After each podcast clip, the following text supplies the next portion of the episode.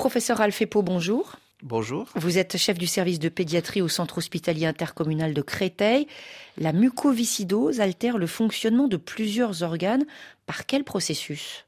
En fait, c'est une protéine qui s'appelle la protéine CFTR, qui est un, transporteur, une protéine transporteuse et qui transporte un certain nombre d'ions, dont les ions chlore et les ions sodium. Et euh, l'interruption en fait de ce canal, qu'on appelle donc un canal chlore, euh, entraîne un certain nombre de manifestations et respiratoires et digestives, osseuses éventuellement aussi, qui euh, aboutit en fait aux, différents symptômes de la maladie. Avec notamment sur le plan respiratoire des atteintes particulièrement graves.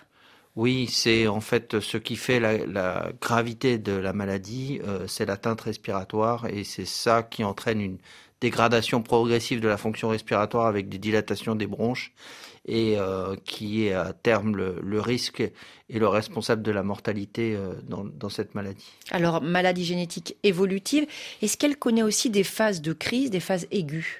Oui, c'est ce qu'on appelle euh, les exacerbations qui seront assez compliquées à, à détecter parce que c'est pas comme une infection respiratoire, par exemple, euh, infectieuse, mais c'est quelque chose qui entraîne un certain nombre de symptômes respiratoires qu'il faut savoir reconnaître pour traiter en fait. Merci beaucoup professeur Alfepo. Vous êtes aussi responsable du centre de référence des maladies respiratoires rares et du centre de ressources et de compétences pour la mucoviscidose au sein de ce centre hospitalier intercommunal de Créteil.